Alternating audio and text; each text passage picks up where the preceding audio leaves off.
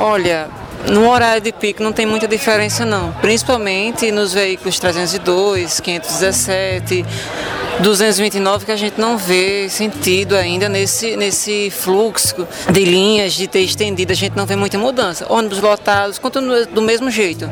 Assim, é, na minha opinião, é, eu sinceramente eu não notei nenhuma diferença, não. É, não sei se realmente teve um aumento, mas assim, eu não reparei se teve.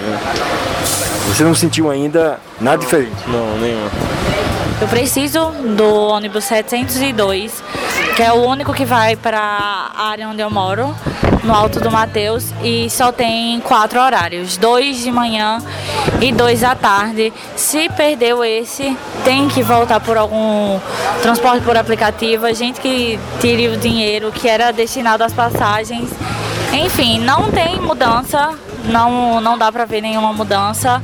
Os estudantes que estudam de manhã ou à tarde e trabalham à noite, que ficam ao léu, assim, e os trabalhadores também. Você acha que está do mesmo jeito? Sim, acho que está do mesmo jeito de como começou essa retomada.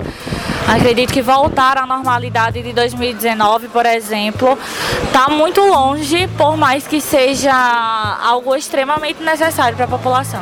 Até o momento eu tenho toda a experiência aí de, de, de ir ao trabalho, pego dois ônibus, inclusive é, para Bahia também, e eu não consegui ver nenhuma diferença. A única coisa que a gente vê a diferença é no bolso, né?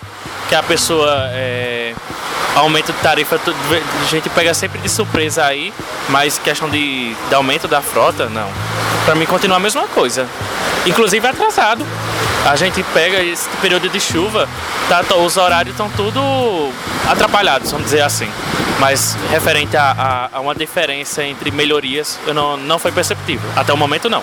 Sinceramente, no meu dia a dia, eu não vi muita diferença. Eu pego ônibus para ir para a faculdade, para o trabalho, e ainda assim acabo chegando atrasada devido à demanda que não é de acordo com o que se espera, né? Eu espero e o ônibus não chega no horário e às vezes chega dois ônibus é, da mesma mesmo local indo para o mesmo local. Aí eu fico pensando, esses ônibus poderiam estar vindo em horários diferentes, para caso eu me atrasasse ou outra pessoa se atrasasse, se tivesse dois ônibus em horários diferentes, não chegando junto ao mesmo tempo, porque assim não tem muita fun funcionalidade.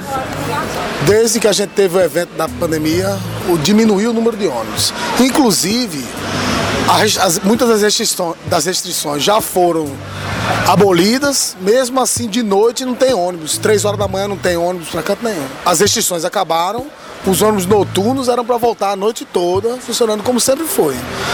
É, mas, entanto, as empresas estão lucrando aí porque ficam os ônibus guardados, menor frota. Não houve nenhuma melhora, né? Muito pelo contrário. A gente, depende, a gente que depende de ônibus, a gente sente a falta dos ônibus. Então não tem nenhuma melhora. A gente passa mais de uma hora esperando um ônibus. Eu mesmo que trabalho, todos os dias, quando pegar o ônibus, é uma hora, uma hora e meia e mesmo assim, quando passa, a gente fica esperando o ônibus, o motorista tem mania. Quando tem três ônibus, ele passa direto. Isso é um absurdo. Cinco horas da tarde, voltando ao trabalho, a mesma demora, a mesma lotação e os ônibus não param na parada. Isso dificulta, né? Dificulta demais, até o horário de chegar em casa, né? Sair de 5 da tarde, chegar às 7 da noite, dificulta muito. À noite nem se fala. Piorou. Graças a Deus que à noite eu não preciso de ônibus. Tá em casa. Graças a Deus.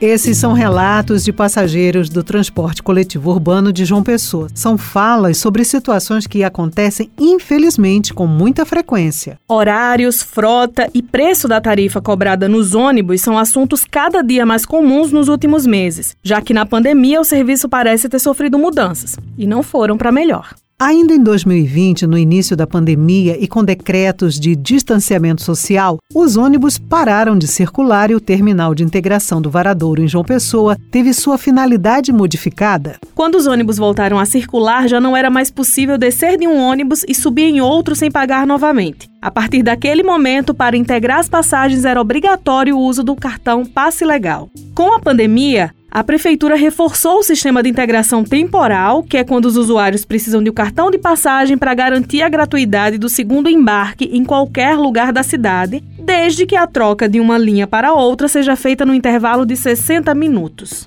Agora, a tarifa custa R$ 4,40 e as reclamações do serviço prestado pelas empresas se acumulam.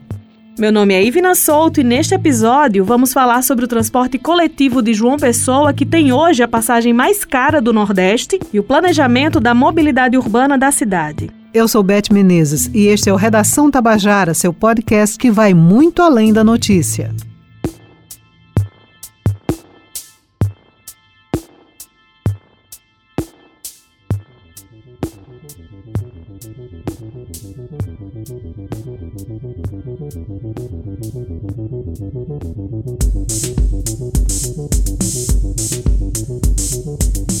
Atualmente, João Pessoa tem 461 ônibus cadastrados no sistema de transporte coletivo convencional para atender 74 linhas que passam por 64 bairros da cidade, segundo dados da Superintendência de Mobilidade Urbana. A capital paraibana tem hoje uma população de mais de 817 mil habitantes e, além destas, atende também pessoas que vêm de outras cidades. Segundo a CEMOB, a frota de João Pessoa tem idade média de 7 anos e transporta cerca de 108.500 passageiros por dia. São 3.255.979 pessoas em um mês. Por isso, é importante aprimorar as vias urbanas para atender ao modo de vida dos pessoenses da melhor forma possível. A arquiteta e urbanista Aida Pontes, doutora em planejamento urbano e presidente do Instituto de Arquitetos do Brasil na Paraíba, fala sobre o direito que as pessoas têm a circular pela cidade com a melhor estrutura possível. Bom, o direito à mobilidade urbana é aquele direito, muita gente fala do ir e vir, né? Mas eu diria que é além de você andar né, pela cidade. É você ter direito a, a opções de transporte, não só coletivo, mas ter o direito de andar a pé com conforto e segurança, de andar de bicicleta com conforto e segurança, e você ter realmente essa, essa possibilidade de escolher o seu, o seu meio de transporte de acordo com o seu destino, de acordo com sua necessidade, e de forma que seja justo né, para todos os meios de, de transporte e democrático também, independente de onde você mora.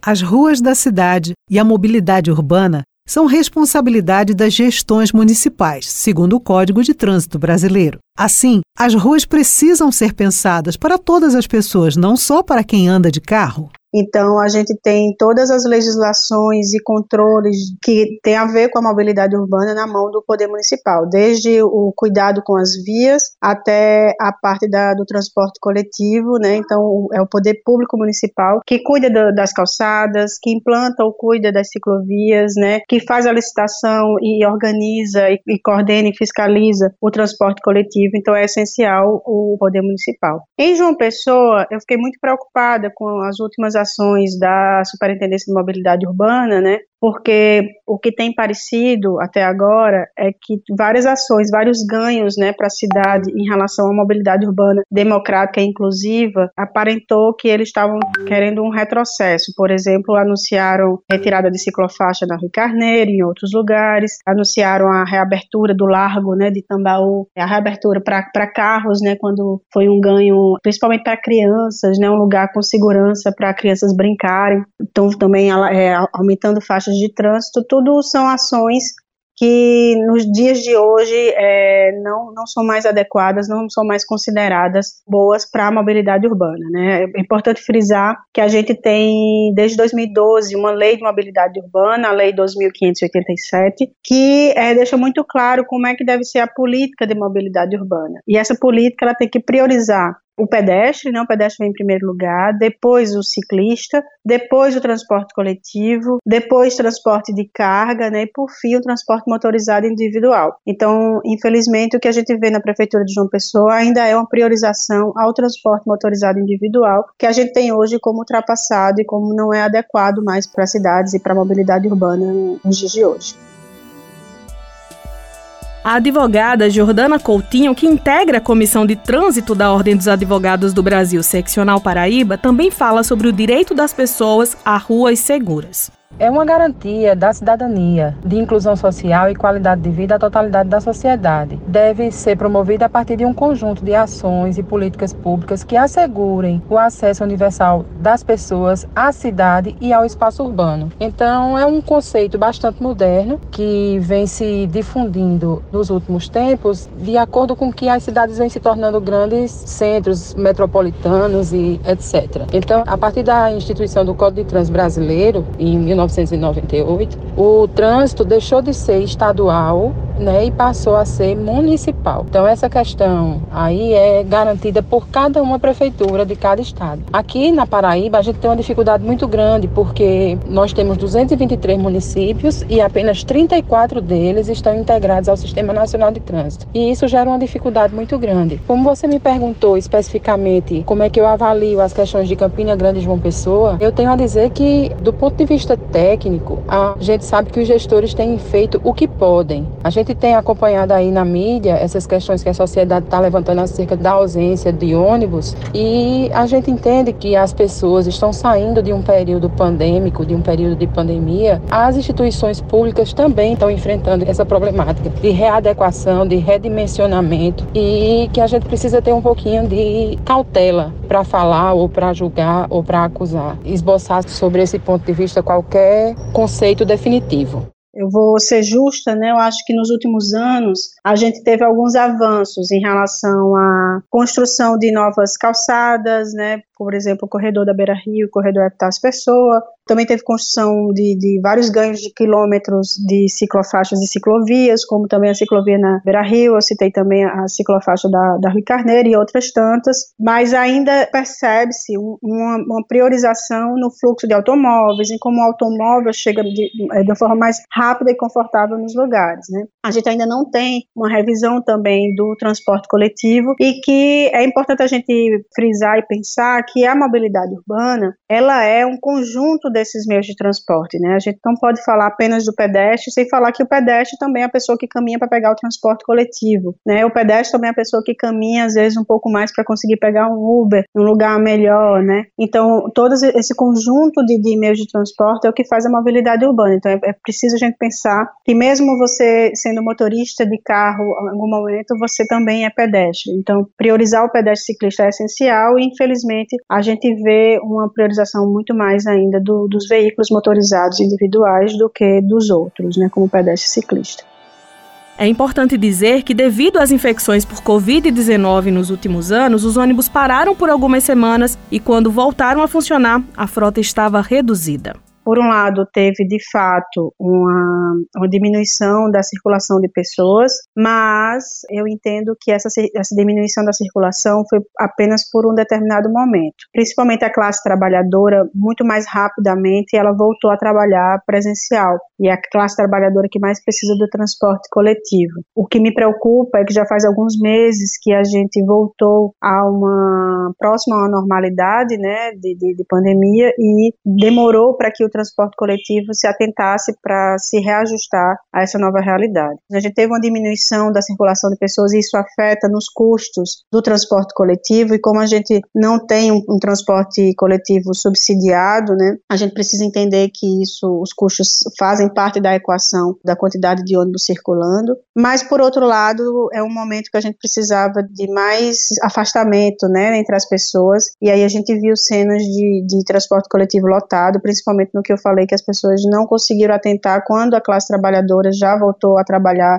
de uma forma muito mais rápida do que alguns serviços que dá para fazer de casa, do home office, né? E aí a gente viu uma superlotação que para a pandemia não era exatamente adequada. Para o presidente do Sindicato das Empresas de Transporte Coletivo Urbano de Passageiros no município de João Pessoa, Isaac Júnior, a pauta mais importante do momento é a crise do setor, agravada pelo aumento frequente dos combustíveis. Somente durante o ano de 2022, o insumo que mais representa custo no valor da tarifa já subiu 47%. Nos últimos 12 meses, para você ter uma ideia, o óleo diesel de junho de 21 a maio desse ano já subiu 81%. Essa é a pauta que a imprensa toda está debruçada tratando sobre os riscos do transporte coletivo em várias cidades do Brasil, anunciados no documento desde segunda-feira pela MTU, está passando inclusive pela descontinuidade. Para você ter ideia, a própria MTU já colocou o risco da ruptura dos serviços de transporte exatamente pelos aumentos que o setor está passando. Mesmo negando a possibilidade de haver algum tipo de paralisação do transporte em João Pessoa, Isaac Júnior diz que as empresas estão se esforçando para manter o serviço funcionando adequadamente. Nós estamos fazendo um esforço para garantir à população de João Pessoa frequência adequada. Alguém reclamou aí de atraso. As vias precisam estar desobstruídas, o trânsito precisa estar conivente. Se eu vou no meu carro, se eu vou na minha moto, ou se eu vou, por exemplo, de transporte por aplicativo, eu vou enfrentar atrasos também. O transporte coletivo, pelas vias de trânsito que temos hoje em João Pessoa, invariavelmente vai atrasar. O transporte coletivo de João Pessoa também passa por isso, fazendo um esforço para que a população de João Pessoa que utiliza o transporte coletivo não passe por isso. Exatamente. Nós estamos fazendo, inclusive, visitas pessoais a empresas que são é, grandes demandantes de passageiros para ouvir e equacionar essas demandas. O que eu acho que faltou foi uma conversa mais ampla sobre como é que funciona o transporte coletivo, qual era a importância do transporte coletivo e como ele poderia ser pensado e até subsidiado, né, como em alguns outros casos, é, em Campina Grande, por exemplo, foi subsidiado metade da passagem, né, a gente tem outros casos que tentaram ou buscaram dar uma, uma respirada, né, em relação a, ao, ao custo do transporte coletivo.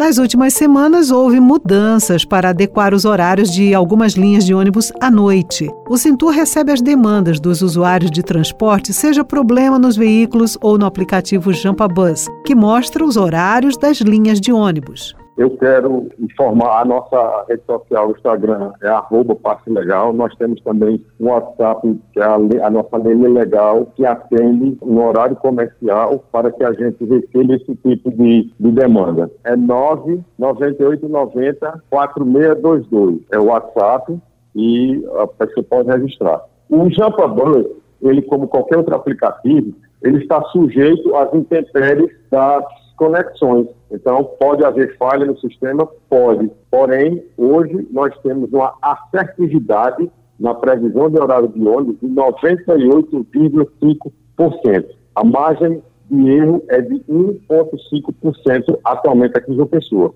Então, a cada 2.500 viagens feitas por dia, algumas dessas viagens, que pode chegar até 1,5%, pode haver alguma divergência. Mas é uma grande colaboração o registro de eventual reclamação que se faça através do nosso atendimento legal para que nós possamos corrigir. As decisões são tomadas com base em dados, algum dado de, de usuário, de, de necessidade. É, então, por um lado, talvez falte transparência de, das pessoas entenderem né, como é que está sendo essas decisões, quais são os dados que estão sendo levados. Ou me preocupa realmente a, é, a necessidade de dados mais atualizados sobre a necessidade do sistema de transporte coletivo. É importante pensar e lembrar que o sistema de transporte coletivo, ele funciona de acordo também com a cidade, com qual cidade a gente tem. Né? Então, a gente tem, em geral, nas cidades brasileiras, cidades muito desiguais. E a gente também tem nas cidades brasileiras uma relação de, de renda, né, de classe, com que meio de transporte a gente usa.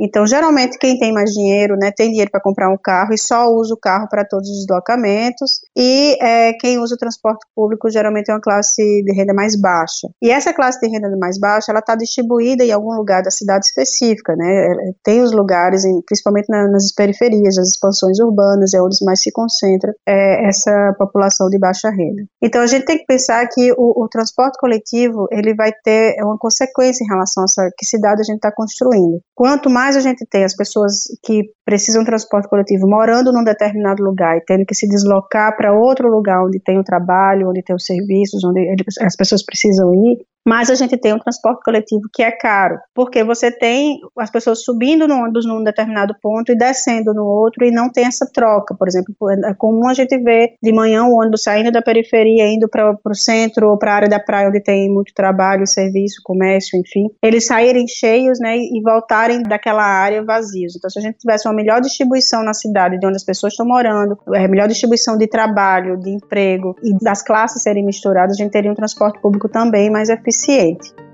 sobre a relação das prefeituras com as empresas que oferecem o serviço de transporte coletivo, a urbanista fala que precisa haver melhorias e o foco precisa ser no bem coletivo. Então, eu acho que são relações que ainda precisam ser melhoradas. Né? Eu acho que a gente tem que lembrar que, apesar de ter licitação, de ser uma concessão pública o uso do transporte coletivo, são empresas que têm lucro, né? Então, essa relação precisa ser melhorada no sentido de entender que o transporte coletivo, apesar de ter, ser uma empresa, empresa que precisa de lucro, o principal é o bem social que o transporte coletivo traz para a cidade. Então, é importante que o poder público ele também entre com sua parcela para melhorar para a população e não deixar apenas na mão das empresas para que elas pensem principalmente no lucro, né? Que claro, por ser uma empresa com fins lucrativos, ela vai pensar no lucro tem prefeituras que subsidiam o transporte coletivo. É, a gente precisa pensar que as gratuidades, ou seja, o idoso que entra, a pessoa com deficiência que entra no transporte coletivo, a meia passagem do estudante, quem está pagando são os outros usuários que pagam. Então isso é uma conta que é, no meu ponto de vista, é errado, é estranho. Eu que pago inteira, eu não deveria pagar pela gratuidade. A gratuidade deveria ser paga, subsidiada pelo poder público. Então tem relações, né, que estão acostumadas e que precisam ser repensadas.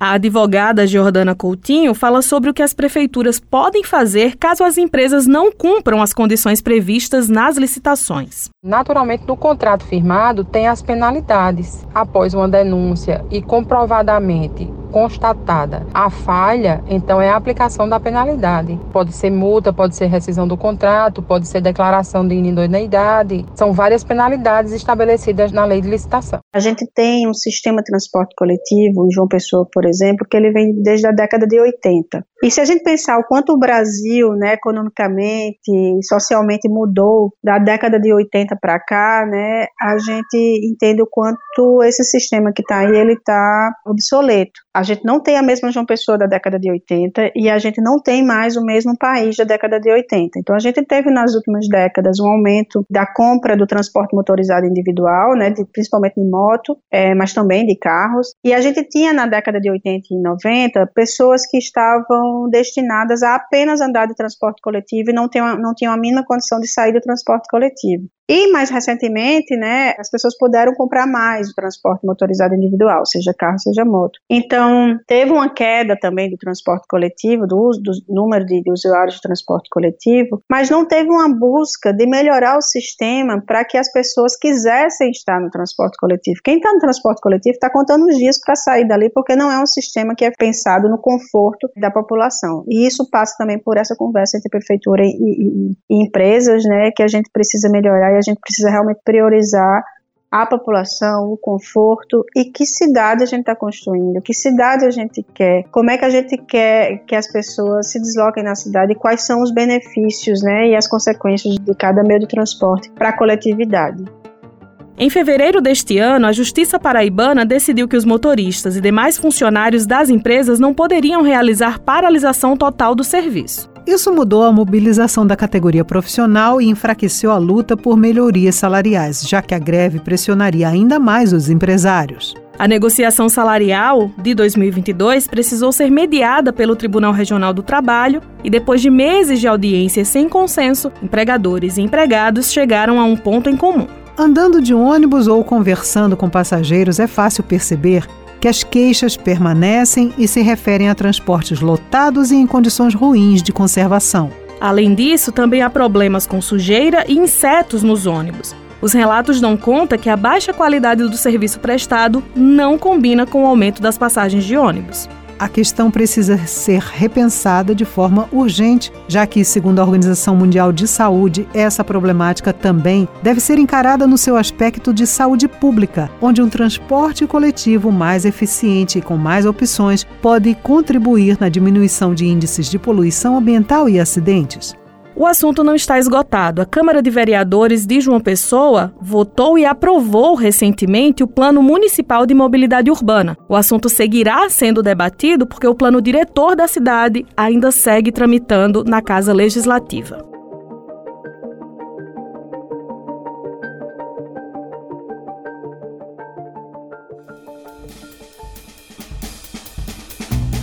O Redação Tabajara teve a apresentação de Ivina Souto e Bete Menezes. Produção Tamires Máximo, Andresa Rodrigues e João Lira. Entrevistas Andresa Rodrigues, Tamires Máximo, Ivina Souto e João Lira. Roteirização Ivina Souto. Direção, edição e sonorização João Lira. Supervisão do gerente de jornalismo Marcos Tomás. Participações de Isaac Júnior, presidente do Sindicato das Empresas de Transporte Coletivo Urbano de Passageiros no município de João Pessoa. E da advogada Jordana Coutinho, que integra a Comissão de Trânsito da Ordem dos Advogados do Brasil, Seccional Paraíba. Da arquiteta e urbanista Aida Pontes, doutora em Planejamento Urbano e presidente do Instituto de Arquitetos do Brasil na Paraíba. E de usuários do transporte coletivo de João Pessoa. Fontes de pesquisa, sites G1, Portal T5 e passelegal.com.br. Esta é uma produção da empresa paraibana de comunicação. O Redação Tabajara se encerra por aqui. Até o próximo episódio. Obrigada pela escuta e até lá.